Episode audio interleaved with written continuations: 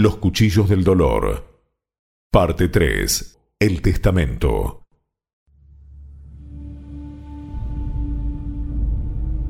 Fernando se dirige de inmediato a la alcoba real, donde descansa Isabel. Sentándose a su lado, le comenta con serenidad la existencia del diario donde Felipe cuenta los desvaríos de la princesa Juana. Agitada y con la voz cansada, Isabel balbucea. Fernando, ¿lo has leído? Isabel, duele comprobar lo perdida que está nuestra hija. Su desgracia es también nuestra desgracia. Todo por lo que hemos luchado desaparecerá por un traidor que no tiene honor ni piedad. Esforzándose y con voz débil, Isabel le pregunta a Fernando, ¿qué podemos hacer? Asegurarnos de que Juana no ceda a sus pretensiones. De esta manera, Felipe no podrá gobernar. ¿Cómo? Isabel, debes ponerlo por escrito. En tu testamento, mi señora.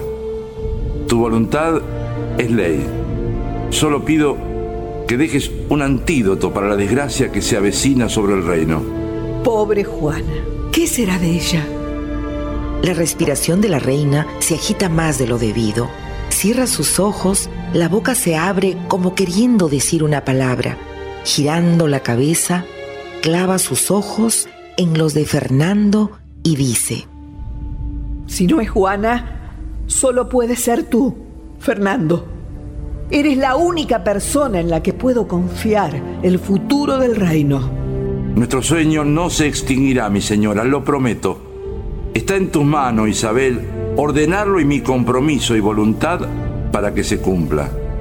Con voz temblorosa, mirándolo con ternura, Isabel le dice, Llama a mi secretario. El rey, a pedido de Isabel, hace llamar al secretario de la reina, Gaspar de Gricio, notario público, y le dicta su testamento. Por una cuestión de espacio y tiempo, les compartiré un extracto de dicho testamento relatado por Isabel I de Castilla.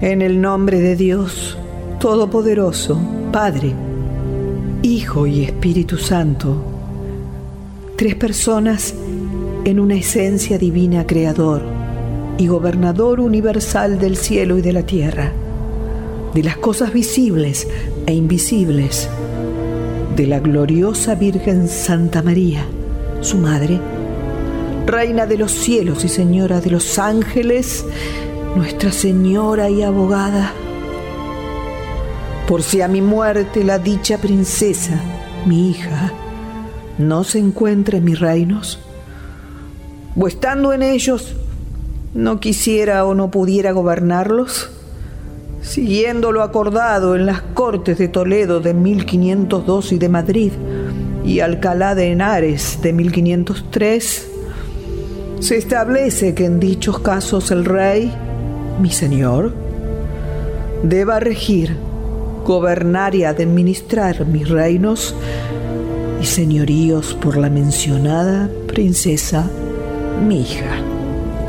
Teniendo en cuenta la grandeza y excelente nobleza y virtudes del rey, mi señor, y la gran experiencia que tiene en el gobierno de los reinos, ordeno y mando que cada vez que la dicha princesa, mi hija, no esté en mis reinos, o estando, no quisiera o no pudiera ocuparse del gobierno de los reinos, en dichos casos el rey, mi señor, administre, rija y gobierne los mis mencionados reinos y que tenga la administración y gobierno por la dicha princesa hasta que el infante Carlos, mi nieto, hijo primogénito y heredero de los dichos, príncipe y princesa, haya cumplido 20 años.